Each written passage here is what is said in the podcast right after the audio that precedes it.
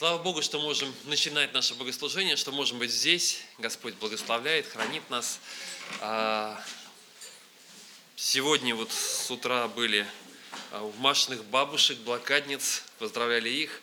И в такие дни задумываешься, насколько Господь дает а, возможность, насколько его, наша жизнь является Его милостью, насколько все то, что окружает нас, является Его милостью, да, что мы не воспринимаем это, мы просто живем, просто живем, не задумываясь о том, что это неестественно. Да? А то, что можем радоваться, да, ходим холодно, переживаем, вот тут, там не хватает, там у нас а, что же за погода такая, вот опять в этом году, там, или еще что-то ходим, ходим, ворчим. Я понимаю, что настолько поводов для того, чтобы благодарить Его – книге Откровения, в чтении, как раз дохожу, дошел до последней главы, 21 глава, начинается с видения будущего мира, который будет еще лучше. У нас сейчас есть переживания, у нас сейчас есть скорби, но будущий мир Бог описывает его особым образом. 21 глава книги Откровения. «И увидел я новое небо и новую землю, ибо прежнее небо и прежняя земля миновали, и моря уже нет.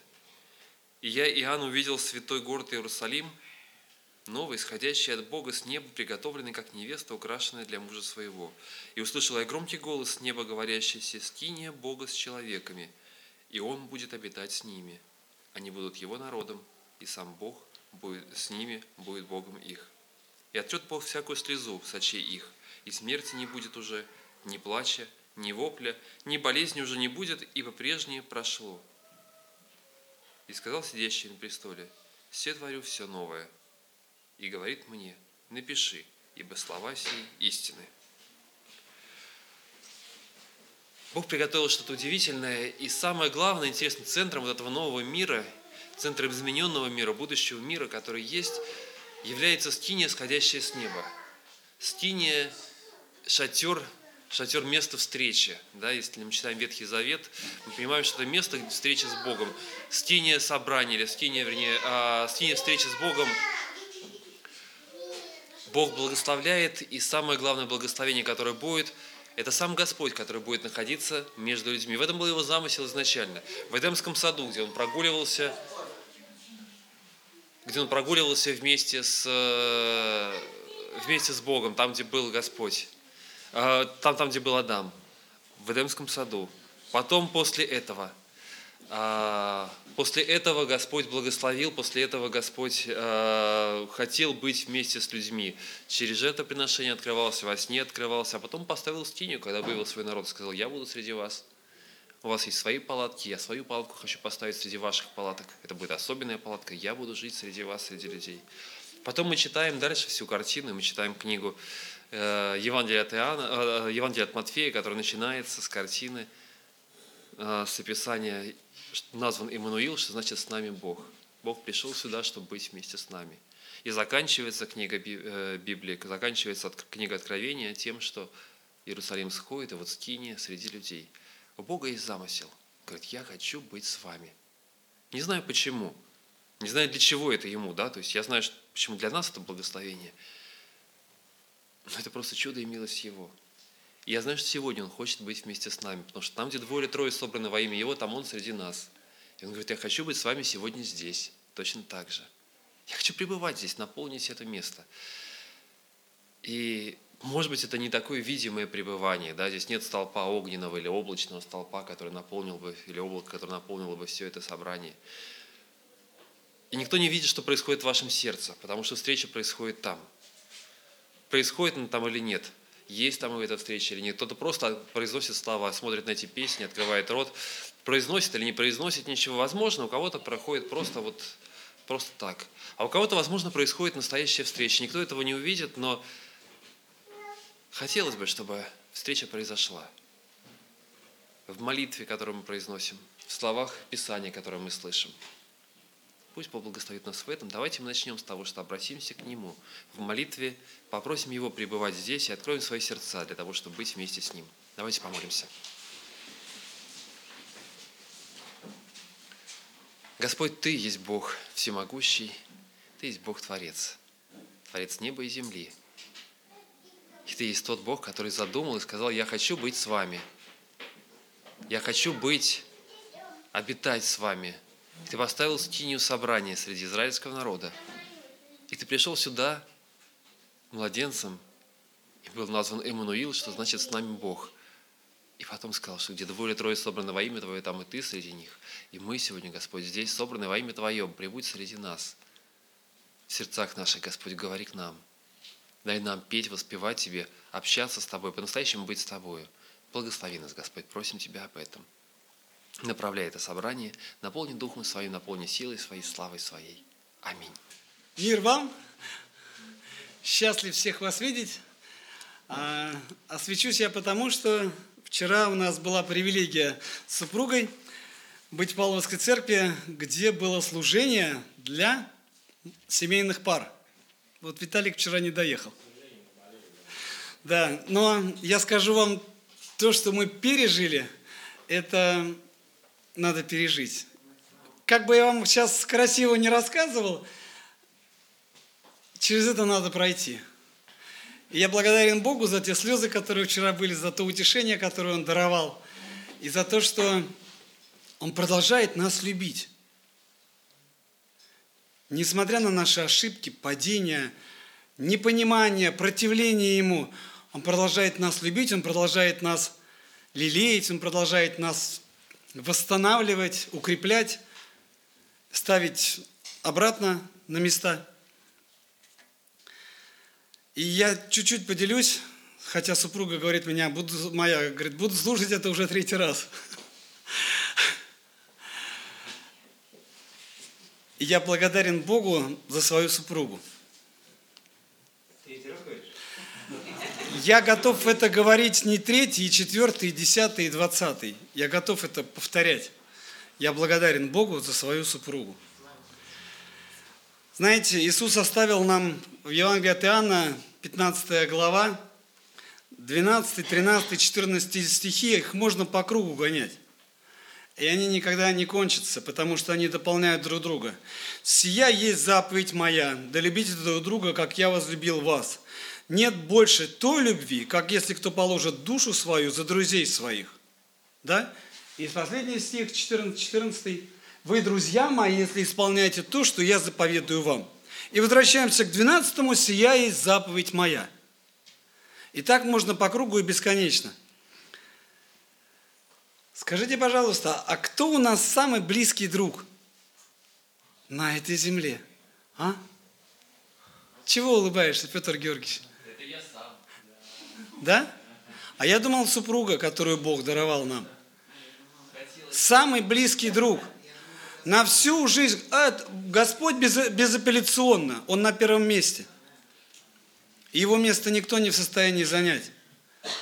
А я общался со своим другом э, Михаил Сугиянин, пастор церкви евангельских, свободных евангельских христиан.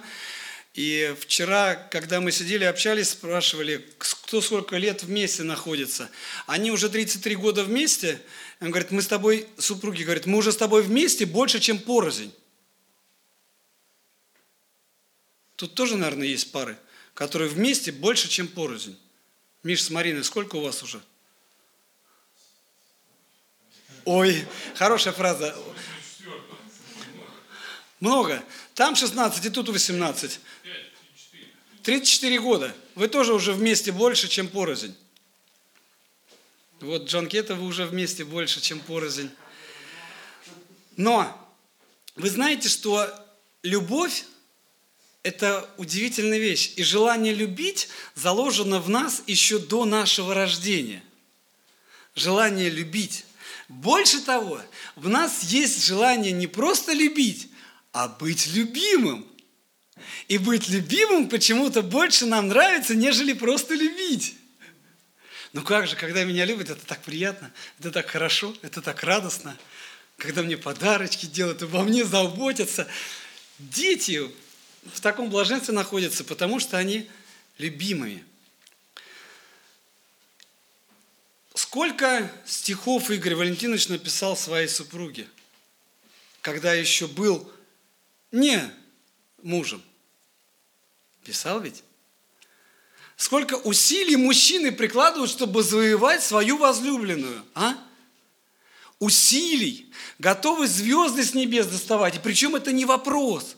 Чтобы встретиться с любимой, съездить 100 километров, это вообще не расстояние. Усталость ничего не значит. Потому что мы едем к любимой навстречу. Ничего для нас не значит это. Куда потом все пропадает, куда потом все исчезает. Но любовь – это не только одно из наших чувств. Это наша суть, наше существо. И почти все чувства, которые происходят у нас внутри, рождаются либо избытком любви, либо его недостатком. Если человек достаточно получает любви, он будет по одному поступать. Если у него любви недостаточно, он будет пытаться ее утащить разными путями, привлечь к себе эту любовь. Еще есть удивительное качество любви, она неуловима. Ее нельзя поймать. Мы ее ищем, мы ее достигаем, мы стараемся ее приобрести, а когда приобретаем, почему-то не знаем, как ее сберечь. Вот она в сердце есть и мучается сердце, и страдает. Когда же я снова увижу его? Песнь песней пересчитайте. Страдания и одной стороны, и другой. Иногда нам кажется, что секрет любви прост. Но почему-то, когда мы пытаемся раскрыть этот секрет, мы приходим к пониманию того, что мы совсем ничего не понимаем.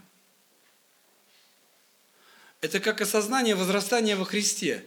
Чем старше во Христе становишься, тем больше понимаешь, что ничего не понимаешь, и ты все ниже и ниже и ниже перед Его величием. Чего же хочет любовь? Удивительный вопрос. Все знают ответ? Никто не знает этого ответа. Как мы можем знать, что же нужно любви в данный момент? Тоже никто не знает. Что делать когда она развивается не теми темпами, какими должна развиваться. Книга «Песни песней», Артем, 3 глава, 5 стих. Книга написана Соломоном. Гимн любви. Заклинаю вас, дочери Иерусалима, не будите и не пробуждайте любовь, доколе не пожелает она сама.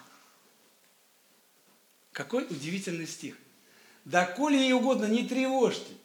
Заклинаю вас, серными или полиманом, не будите, не тревожьте возлюбленной, доколе ей угодно.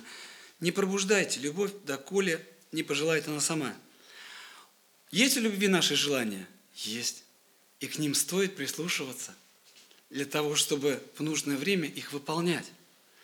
У любви свой ритм, свой темп и свои границы развития свои шаги, которыми она идет. Потому что если мы ее пробудим раньше, чем положено, она перейдет на другую стадию, на которую не надо переходить еще сегодня, чтобы не торопиться. Я думаю, что маленьких детей, э, Алина, ведь до сих пор Полина чего-то не ест, что едят взрослые, правда? Потому что еще рано. И если мы ее сейчас накормим что-то для взрослых, у нас будут проблемы. У ребенка, а соответственно у нас. С любовью то же самое. Нельзя торопиться. Она идет постепенно, шаг за шагом. Со своими остановками и паузами. Знаете, что есть два подхода к жизни. Есть восточный подход и западный. По западному подходу расстояние между двумя точками самое какое? Прямая. Самое быстрое расстояние.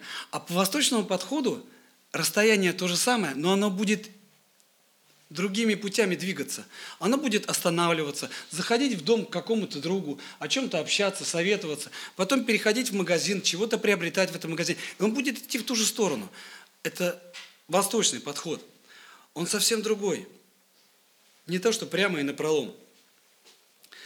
Но, как я уже говорил, задолго до того, как она появляется в наших чувствах, любовь живет в нас, в так называемом подсознании – но подсознание – это, так сказать, наша неосознанная часть души, которая э, больше олицетворяет нашу инстинктивную или даже животную часть. А есть еще надсознание, которое находится в духовной сфере. И разница между ними в том, что Первое исходит из наших приземленных чувств, наши желания, наши страхи, наши страсти. А надсознание двигается со всеми другими духовными качествами. И вспомните, пожалуйста, откуда мы с вами вышли? Изначально, где мы все находились? И мужчина, и женщина. В Адаме. Они, мы имеем с вами один корень. И мужчина, и женщина. Мы были все в Адаме в одном. Когда Господь сказал, нехорошо быть человеку одному, сотворим ему помощника, соответственного ему. Так было? И когда Адам уснул, взял одну из сторон его и создал ему помощницу. И когда Адам открыл глаза, сказал, вот кость от костей моих, плоть от плоти моей, она будет называться женой, потому что взята от мужа. В русском языке слово «муж» от слова «может», а жена от слова «роженица». На иврите слово «муж» значит «иш», а к слову, к слову жена всего одна буква добавляется, и получается Иша. Она будет женой, потому что взята от мужа. У нас с вами один корень.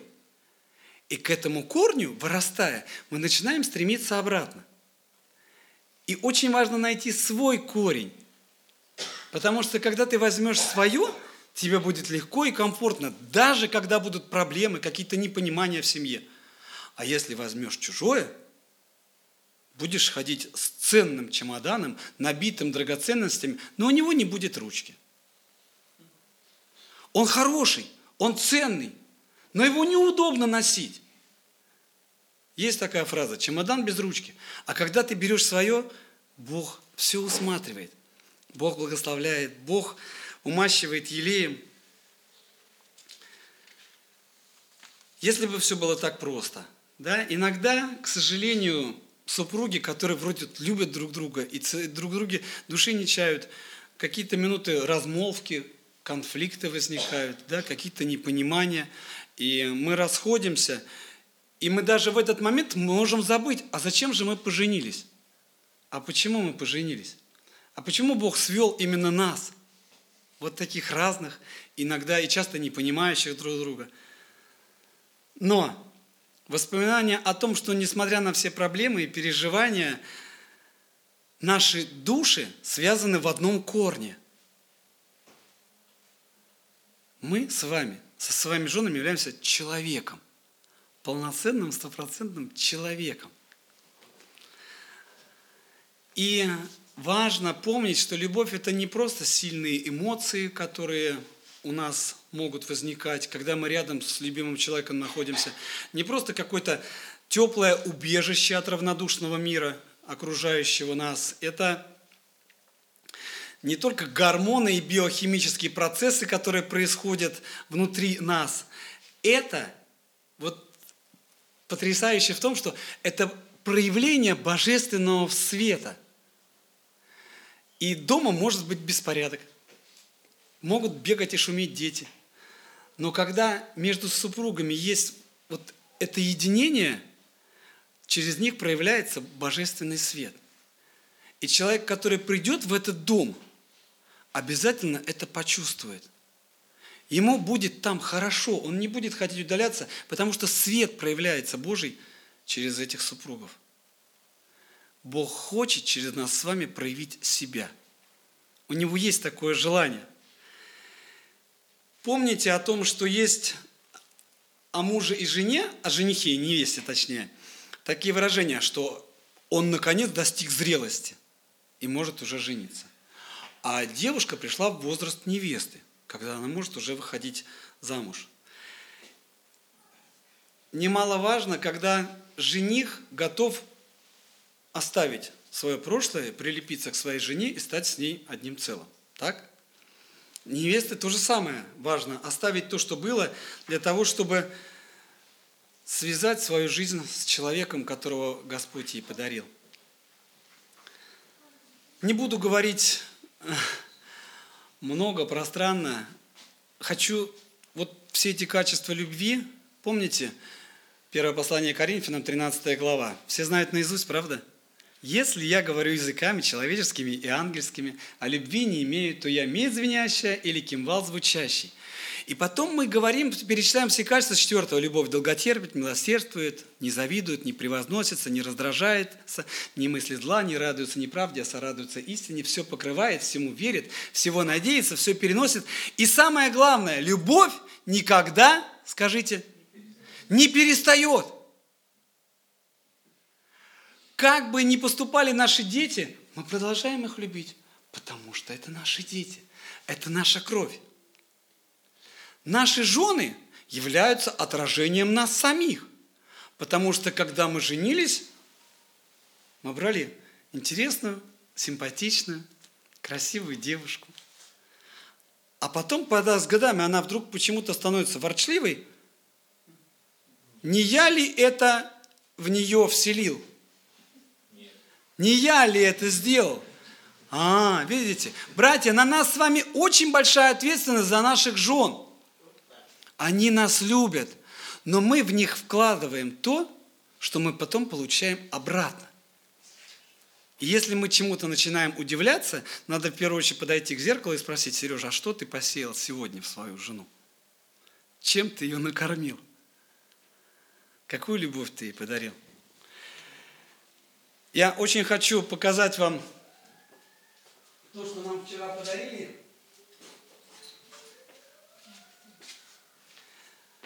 Когда мы расходились, э, это заповеди для мужа и заповеди для жены.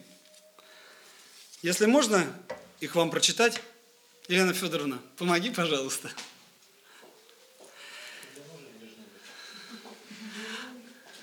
Она будет читать для жены а я буду читать для мужа. Первая заповедь. Помни, что твоя жена – твоя половинка, а не собственность. Не забывай о хорошем настроении, улыбайся чаще. Не ставь ни одну женщину выше своей жены. Она дана тебе Богом. Не ожидай, что муж сразу обеспечит тебя всем, что ты ожидала, и исполнит все твои желания и мечты. Третья заповедь. Удерживай любовь к жене теми же способами, которыми ты ее добивался. Ставь мужа выше своих родителей и детей. Четвертая заповедь. Не забывай говорить своей жене, что ты ее любишь. Ей это всегда нравится. Старайся угодить мужу и всегда милостиво прощай его. Пятая заповедь. Возвращаясь домой, стремись быть в добром расположении духа. Помни, что твое открытое одобрение мужа дороже для него, чем похвала всех людей. Шестая заповедь. Не позволяй никому критиковать свою жену или смеяться над ней, да и сам не торопись это делать. Не забывай о чистоте, аккуратности и скромности в одежде. Это же справедливо и к внешности. Седьмая заповедь. Не забывай, что общение очень важно для твоей жены. Никому не позволяй убеждать тебя в том, что у тебя трудная жизнь. Твой муж принц, а ты принцесса. Восьмая заповедь. Не сравнивай свою жену с другими женщинами. Твоя лучше всех. Будь хорошей хозяйкой. Это твое призвание и долг. Девятая заповедь. Подчинись Христу во всем, и тогда жена с радостью подчинится тебе. Верь свою жизнь Господу Богу твоему, Передай это детям твоим, и они назовут тебя благословенной. И десятую заповедь мы прочитаем вместе. Помните, совместная молитва творит великие чудеса в семейной жизни, и невозможное делает возможным. Аминь. А, мы споем одну песню в конце. Нет, мы говорили об этом просто... Нет, я просто не ожидала, что сейчас. Мне, мне так сказал пастор, а я не буду ослушиваться. А можно я скажу еще два слова к тому, что говорил Сережа? А, ну, не все имеют супругов, да, и, может быть, э, это относится только к ним. Но я хочу сказать, что после вчерашнего общения для себя я такое откровение получила, что эта любовь Бога, она относится ко всем нашим окружающим. Она изливаться должна из нас не только у супругов друг к другу, но и ко всем окружающим. И самое главное, как мы не должны пытаться поменять супруга, а просто любить его, так же мы не должны пытаться поменять окружающих людей. подчас, вот честно скажу, мне вот как-то хотелось поменять людей, но именно в том свете, в котором я себе представляю, как это должно быть. Господь нас учит просто любить, а менять себя.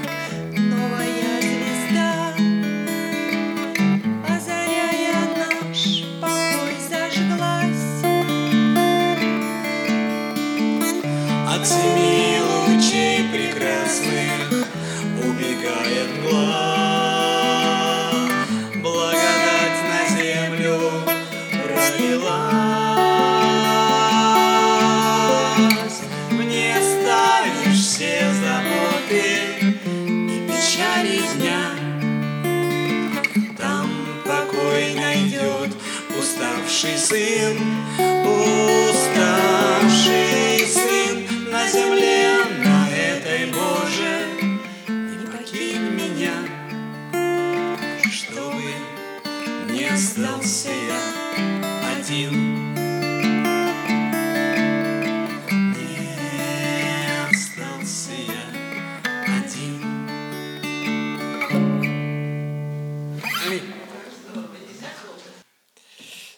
братья и сестры, я хочу э, сегодня вспомнить о, о- тяжелых временах в жизни э, израильского народа. И это созвучно немножко тем э, событиям, которые мы отмечаем вот сейчас. Да? Времени блокадному, времени крайнего напряжения всех, всех душевных сил народа. И э, в разные периоды жизни и в разные периоды э, развития общества или истории общества, истории страны, э, люди находятся в разных, в разных условиях. Я часто Тину Ивановну вожу, и, и по, по дороге она мне вот всякое рассказывает. Да?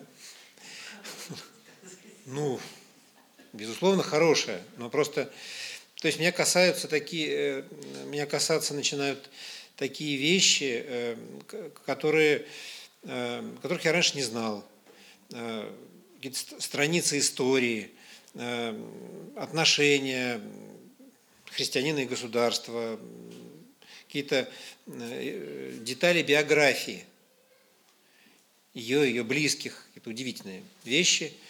И я понимаю, что то время, когда э, вот, э, она была совсем еще юной, девочкой, вот она рассказала мне сегодня, были совсем дру- другие реалии, совсем другие реалии. И, и, и в той ситуации часто приходилось людям, христианам, э, истинным последователям Господа, приходилось выживать. Да? Приходилось выживать. Э, Это, это, это немножко другая реальность, дру- другая э, шкала приоритетов в этот момент работает.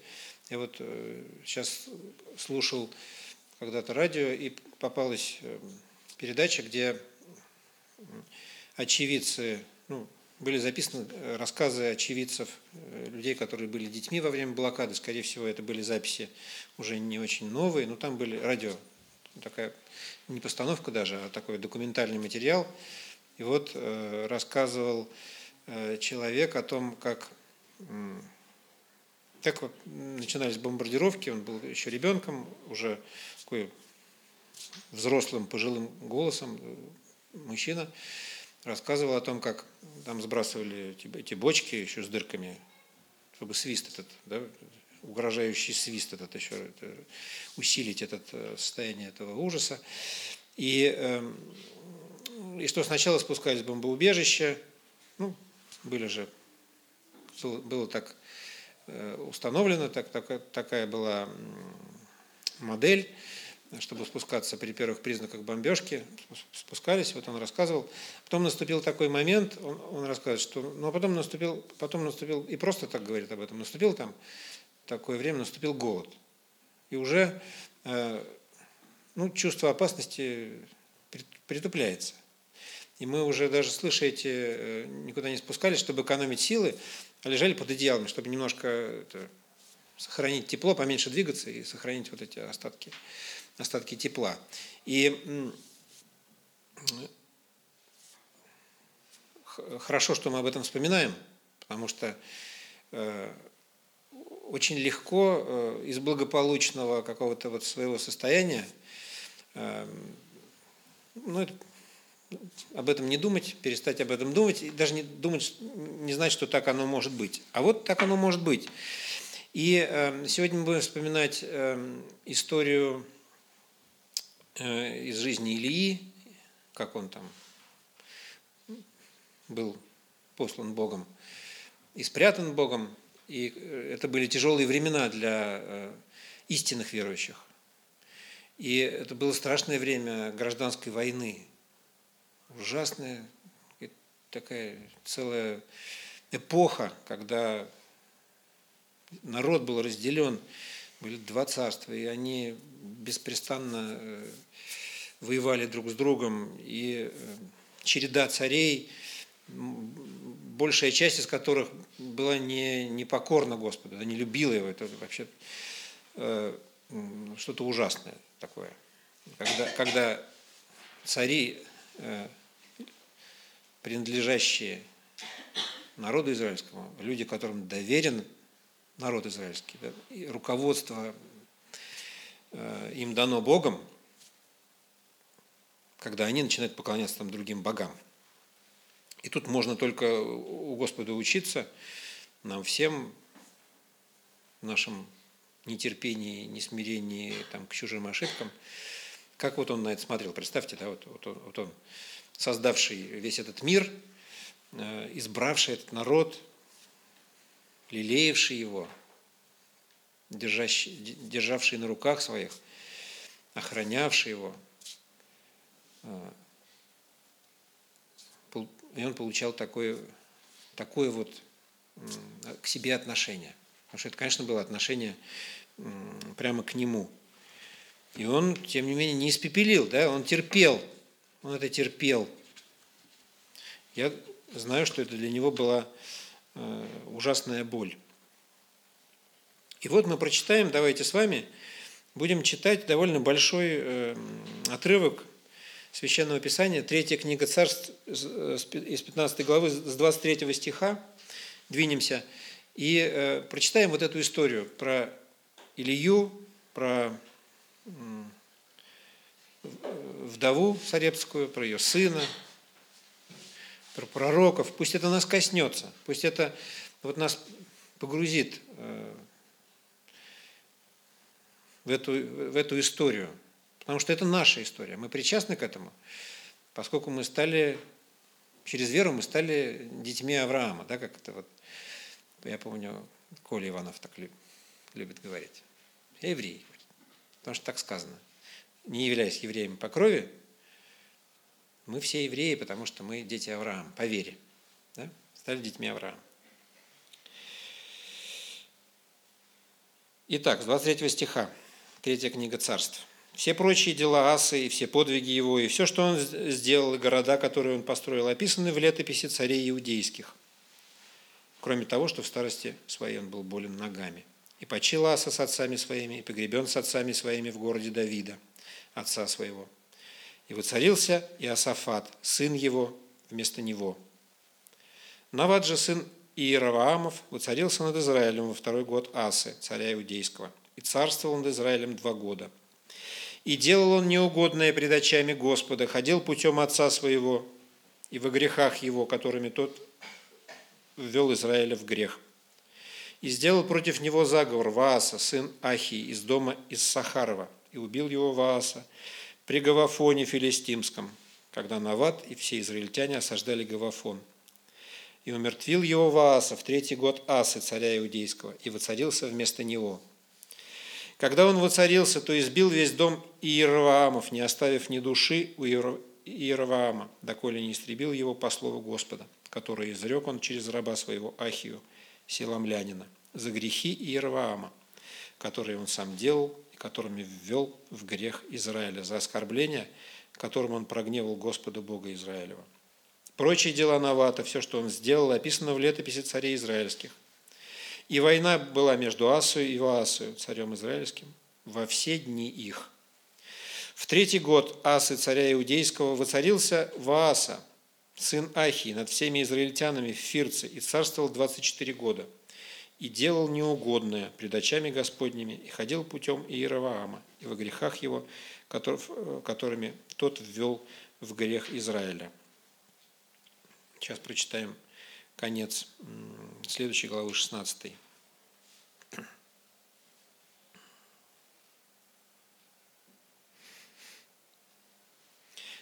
Прочитаем э, с 23 стиха.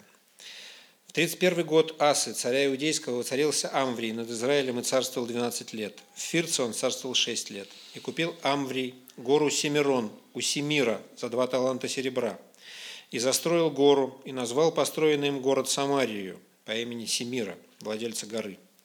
И делал Амврий неугодное пред очами Господа, и поступал хуже всех бывших пред ним. Он во всем ходил путем Иераваама, сына Наватова, и в грехах его, которыми тот ввел в грех израильтян, чтобы прогневлять Господа Бога Израилева идолами своими. Прочие дела Амврия, которые он сделал, и мужество, которое он показал, описаны в летописи царей израильских. И почил Амврий с отцами своими, и погребен в Самарии. И воцарился Ахав, сын его вместо него. Ахав, сын Амвриев, воцарился над Израилем в 38 год Асы, царя Иудейского, и царствовал Ахав, сын Амврия, над Израилем в Самарии 22 года. И делал Ахав, сын Амврия, неугодное пред очами Господа, более всех бывших прежде него. Мало было для него впадать в грехи Иерваама, сына Наватова. Он взял себе в э, жену Иезавель, дочь Ев, Евваала, царя Сидонского, и стал служить Ваалу и поклоняться ему, и поставил он Ваалу жертвенник в капище Ваала, которое построил в Самарии, и сделал Ахав Дубраву, и более всех царей израильских, которые были прежде него. Ахав делал то, что раздражает Господа Бога Израилева, и погубил душу свою. В его дни Ахиил Вифлеянин построил Иерихон на первенце своем, а верами он положил основание его, и на младшем своем сыне Сигубе поставил ворота его, по слову Господа, которое он изрек через Иисуса, сына Навина. И сказал Илья пророк, Фисветянин из жителей Галаадских, Ахаву, «Жив Господь Бог Израилев, пред которым я стою. В сии годы не будет ни росы, ни дождя, разве только по слову моему». И было к нему слово Господне. «Пойди отсюда и обратись на восток, и скройся у потока Харафа, что против Иордана. Из этого потока ты будешь пить. И вороном я повелел кормить тебя там. И пошел он, и сделал по слову Господню. Пошел и остался у потока Харафа, что против Иордана. И вороны приносили ему хлеб и мясо по утру, и хлеб и мясо по вечеру. И из потока он пил. Здесь остановим сейчас. И я сейчас хочу, чтобы мы, смотря на, на, на все эти события, понимали, что и в то время в израильском народе были верные люди и были неверные люди. И э, были верные цари и неверные цари. И например, это, это засуха, которая наступила, и этот голод, который наступил, потому что засуха означает голод, э, поскольку нет урожая. Она касалась всех, и верных, и неверных. Э, и наступают времена, э, которые касаются людей независимо от их личной праведности. Вот это нам надо понимать, что есть личная история или личная биография, личная судьба человека, его личные отношения с Богом. А есть отношения народа с Богом, э, есть отношения с Богом большой группы людей. И вот видите, определенные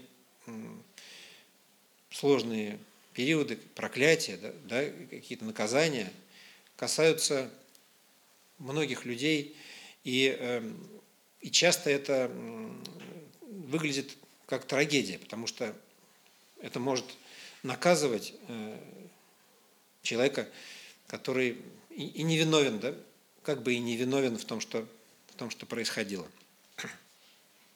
И здесь вот э, надо всегда нам это понимать. Э, у Господа есть логика, которая нам, э, которая нам не всегда понятна с точки зрения вот наших привычных гуманистических представлений.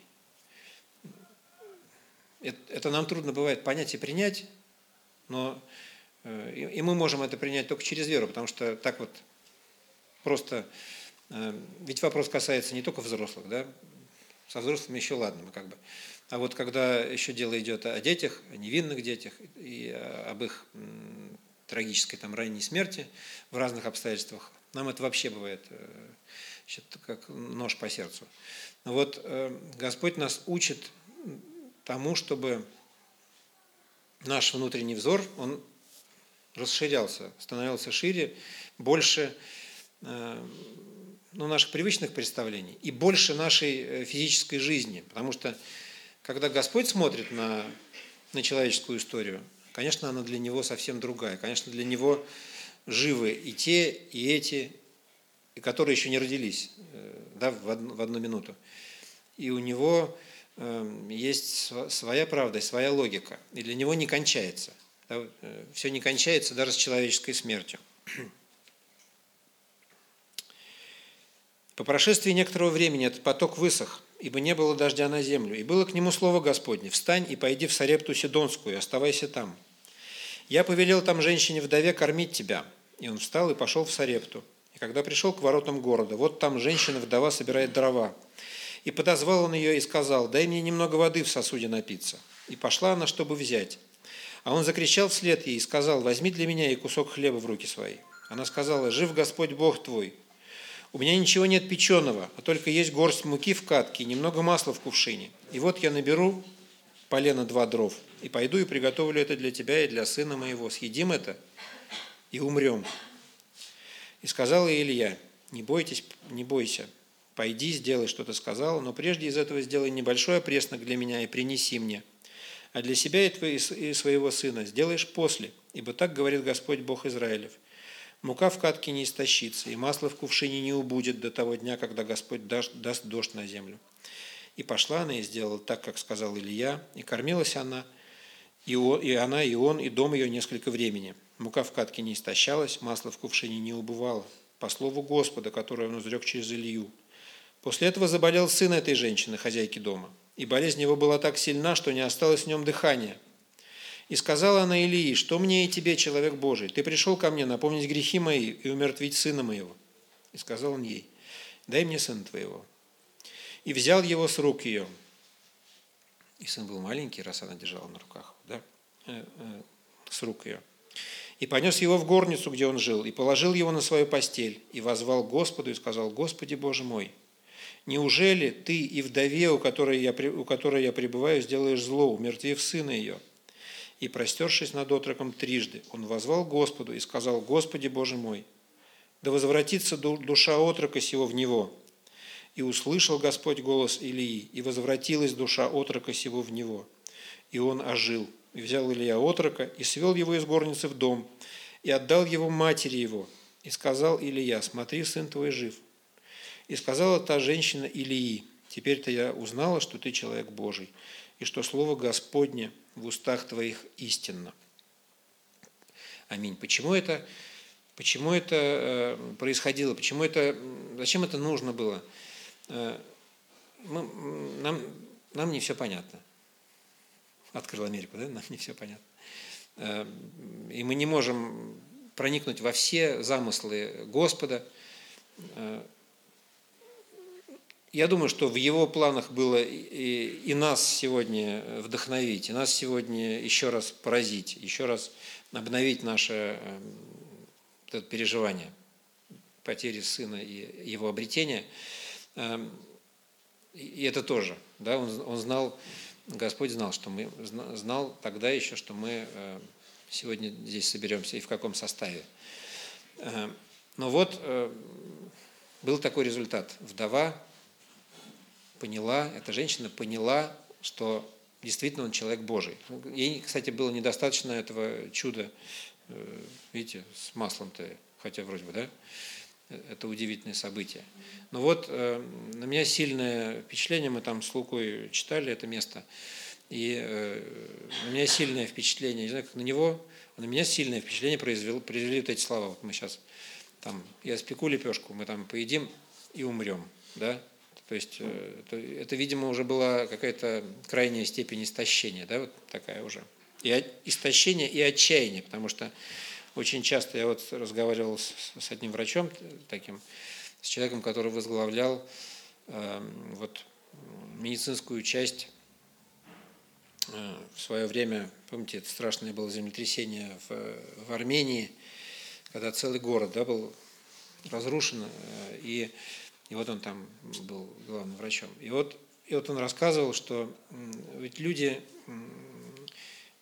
то есть резервы физические у людей очень, очень большие. Чудеса просто иногда случаются, да, как люди выживают. А вот э, он говорит, иногда такое было, вот доставали человека, там, раскапывали, там эти плиты там какие-нибудь лежали, он не поврежден даже был, ничего, не поврежден. Пролежал там несколько суток там, под завалами. Вот его доставали, умывали, кормили, все делали, да, это сразу нельзя много есть, потому что делали, наверное, капельницы, клали, и он умирал. Потому что он умер уже. Э, у нас э, многие вещи связаны с, э, с тем, что мы, во что мы окончательно поверили, да, во что мы убедились. И можно уже умереть, еще, еще, еще не умерев физически, уже можно вот, потерять, потерять источник этой жизни. Поэтому так много значит, э, поэтому так много значит наша уверенность э, в том, что не все, никогда не все потеряно. Да? Это Господь нам дает как дар. Что бы ни происходило, как бы тяжело не было, всегда мы знаем, что все равно надежда есть, да? Надежда есть, мы, она не потеряна. Как, как неверующие люди живут? Не знаете, как они живут? Я, я не знаю, как они живут. По милости Божией просто. Угу. Прочитаем дальше. «По прошествии многих дней было слово Господне к Илии в третий год, «Пойди и покажись Ахаву, я дам дождь на землю». И пошел Илия, чтобы показаться Ахаву. Голод же сильный был в Самарии. Призвал Ахав Авдия – начальствовавшим дворцом. Авдий же был человек весьма богобоязненный. И когда Изавель истребляла пророков Господних, Авдий взял сто пророков и скрывал их по пятидесяти человек в пещерах, и питал их хлебом и водою. И сказал Ахав Авдию, «Пойди по земле ко всем источникам водным и ко всем потокам на земле. Не найдем ли где травы, чтобы нам прокормить коней и лошаков, и не лишиться скота?» И разделили они между собой землю, чтобы обойти ее. Ахав особо пошел одной дорогой, а Авдий пошел особо другую дорогу. Здесь вот остановимся. Это вы, мы тоже живем в плену своих стереотипов. Э, нам кажется, что когда говорится царство, э, это значит царство. Это значит царство. Там. А, а, а представь себе, царь и его главный советник э, закатали портки, да, и пошли, значит, один в одну сторону. Не, не послали там гонцов или министров, или, я не знаю, каких-нибудь чиновников. Э, Вот такой был размер этого царства, что все было, все было в других масштабах. Да? Армия, это значит, была тысяча человек. Там, это, это большая армия. Не очень большая, там, 150 человек. Вот. Э, и, и надо было, чтобы разведать, где есть трава для лошаков, царю пойти в одну сторону, значит, а его там советнику пойти в другую сторону. Вот они там пошли, договорились встретиться. Такой вот размер был э, царства, да. И царство было не очень большое, да. Э, ну, про царство мы знаем. Когда Авдий, да, еще я хотел сказать, и, и при всем при этом, вы представляете себе, что такое вот Изавель устроила гонение на пророков. Искали пророков, убивали пророков. И при этом, при этом Авдию удалось спрятать 100 человек. Это 100 человек, это ну, большое число пророков. Э, он спрятал большое число пророков. Э, и это была не самая большая часть пророков, потому что ну, большую часть убили. Вы представляете, э, значит, нам-то представляется, вот сколько там пророков в Библии, вот это вот, вот в Израиле столько пророков и ходило, ну, может, чуть побольше. А там их было, каждый восьмой человек пророк, да, в той или иной степени, в той, может быть. Я, может быть, утрирую, но так или иначе, это совсем какая-то другая другая реальность. Какая-то земля, наполненная пророками. Такая вот мощная э, цивилизация, которую, которую Господь настолько благословил, да, что до сих пор это все отражается на, на этих талантливых и часто безответственных в отношении Господа евреях. Это я про своих врачей. Э, когда Авдий шел дорогу, вот навстречу ему идет Илья. Он узнал его и пал на лицо свое и сказал, «Ты ли это, господин мой Илья?» Тот сказал ему, «Я». «Пойди, скажи господину твоему, Илья здесь». Он сказал, «Чем я провинился, что ты предаешь раба твоего в руки Ахаву, чтобы умертвить меня? Жив Господь Бог твой. Нет ни одного народа и царства, куда бы ни посылал государь мой искать тебя. И когда ему говорили, что тебя нет – он брал клятву с того царства и народа, что не могли отыскать тебя. А ты теперь говоришь, пойди, скажи господину твоему, или я здесь. Когда я пойду от тебя, тогда Дух Господень унесет тебя, не знаю куда. Если я пойду уведомить Ахава, и он не найдет тебя, то он убьет меня. А раб твой богобоязнен от юности своей. Разве не сказано господину моему, что я сделал, когда Иезавель убивала пророков Господних? Как я скрывал сто человек пророков Господних, по 50 человек в пещерах, и питал их хлебом и водою. А ты теперь говоришь, пойди скажи господину твоему, Илья здесь, он убьет меня. И сказал Илья, жив Господь Саваоф, перед которым я стою. Сегодня я покажусь ему. И пошел Авдий навстречу Ахаву и донес ему. И пошел Ахав навстречу Илии. Когда Ахав увидел Илью, то сказал Ахав ему, «Ты ли это смущающий Израиля?» И сказал Илья, «Не я смущаю Израиля, а ты и дом отца твоего, тем, что вы презрели повеление Господне, идете вслед Ваалам. Вот здесь остановимся. Смотрите, этот царь в своем праведном гневе видит э, в Илье бунтовщика, который, который смущает народ благословенный, который дан ему. Э, ты ли, который смущает Израиля, говорит э, Ахав. И в этом есть признак ослепления, да, такого абсолютного, абсолютной неадекватности восприятия. Ему говорит Илья, не я смущаю, ты делаешь э, злое, а тот настолько слеп, что он даже, ну, ну кажется, это что тут сложного? Взял Библию, современный русский перевод, прочитал, как все должно быть, да?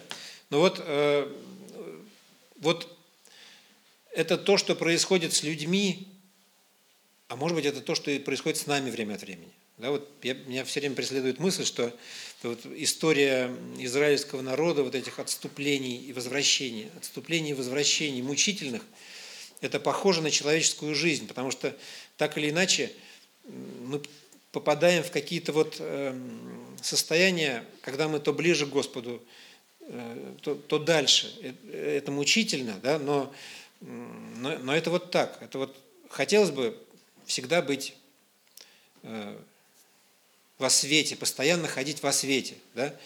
А, а мы ошибаемся, слабеем, устаем, ворчим, злимся. А если мы злимся на кого-то из людей, это значит, мы точно злимся на Господа, который создал этих людей. Ну, превышаем свои те полномочия, которые Господь нам дал. Превышаем свои права. И сказал Илья, не я смущаю Израиля. Теперь пошли и собери ко мне всего Израиля на гору Кормил. 450 пророков Вааловых и 400 пророков Дубравных, питающихся от стола Изавели. И послал Ахав ко всем сынам Израилевым. И собрал всех пророков на гору Кормил. И подошел Илья ко всему народу и сказал, долго ли вам хромать на оба колена? Если Господь есть Бог, то последуйте Ему, а если Ваал, то Ему последуйте. И не отвечал народ ему ни слова. И сказал Илья народу, я один остался пророк Господень, а пророков Вааловых 50, 450 человек – Пусть дадут нам двух тельцов, и пусть они выберут себе одного тельца, рассекут его и положат на дрова, но огня пусть не подкладывают. А я приготовлю другого тельца и положу на дрова. А огня не подложу. И призовите вы имя, вы имя Бога вашего, а я призову имя Господа Бога моего. Тот Бог, который даст ответ посредством огня, есть Бог. И отвечал весь народ и сказал, хорошо, пусть будет так. И сказал Илья пророком Вааловым, «Выберите себе одного тельца и приготовьте вы прежде, ибо вас много, и призовите имя Бога вашего, но огня не подкладывайте». И взяли они тельца, который дан был им, и приготовили, и призывали имя Ваала от утра до полудня, говоря, «Ваале, услышь нас». Но не было ни голоса, ни ответа. И скакали они у жертвенника, который сделали. В полдень Илья стал смеяться над ними и говорил, «Кричите громким голосом, ибо он Бог». Может быть, он задумался – или занят чем-то, или в дороге, а может быть и спит, так он проснется. Вот здесь э, интересное такое, такое, такое интересное и живое, и живое э, наблюдение, да, и такое, история такая, которая, если бы она была, я, я уверен, что если бы она была придумана, то и такого и не могло быть даже эпизода. Да? Конечно, бы стоял Илья в таком монументальной позе, сложив руки на груди, да, и взирал, да, он здесь ведет себя совершенно как ребенок, да, который, э, ну, никак, да, как, не как э, такой монумент, не как фигура монументальная, которая вот, которую создает, э, бы, которую люди создают себе как, как какую-то как кумира. Нет, он, он ведет себя совершенно просто непосредственно, и э, это его реакция, ну, она человеческая совершенно, вот как, наверное, потом, как и будет потом, потому что потом он будет бежать перед Ахавом. Ахав поедет э, от дождя прятаться в колеснице, а Илья э, побежит значит, перед, перед колесницей. И стали они кричать громким голосом, кололи себя по, по своему обыкновению, так что кровь лилась по ним. Прошел полдень, они все еще бесновались до самого времени вечернего жертвоприношения. Но не было ни голоса, ни ответа, ни слуха. И сказал Илья, фисфитянин, пророком Вааловым, «Теперь отойдите, чтобы я совершил мое жертвоприношение». Они отошли и умолкли. Тогда Илья сказал всему народу, «Подойдите ко мне». И подошел весь народ к нему он восстановил разрушенный жертвенник Господень. И взял Илья двенадцать камней по числу колен сынов Иакова, которому Господь сказал так. «Израиль будет имя Твое». И построил из всех камней жертвенник во имя Господа, и сделал вокруг жертвенника ров вместимостью в две саты зерен. Положил дрова на жертвенника, рассек тельца и возложил его на дрова, и сказал, «Наполните четыре ведра воды, и выливайте на все, на все сжигаемую жертву и на дрова».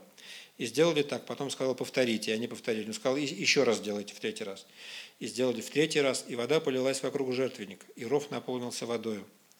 Во время жертвоприношения вечерней жертвы подошел Илья пророк и возвал на небо и сказал, «Господи Боже Авраамов, Исааков и Израилев, услышь меня, Господи, услышь меня ныне в огне.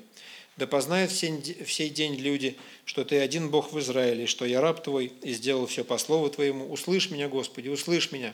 Да познает народ сей, что Ты, Господи, Бог, и Ты обратишь сердце их к Тебе. И не спал огонь Господень, и пожал все сожжения, и дрова, и камни, и прах, и поглотил воду, которая во рве. Увидев это, весь народ пал на лицо свое и сказал, Господь есть Бог, Господь есть Бог. И сказал им Илья, схватите пророков Вааловых, чтобы ни один из них не укрылся. Здесь остановимся, уже не будем дальше читать. И как вы думаете, вот я все время тоже размышлял, для чего все это происходило? Ведь народ, смотрите, помните, он спрашивает его в самом начале, а народ стоит и молчит. Он стоит, молчит и не отвечает. И все, что здесь происходило, это была борьба за сердца людей. Это, это, это была такая вот э, духовная борьба за сердца людей. Не пророком Валовым что-то там доказывал Илья, правда? Э, Понимаете это, да?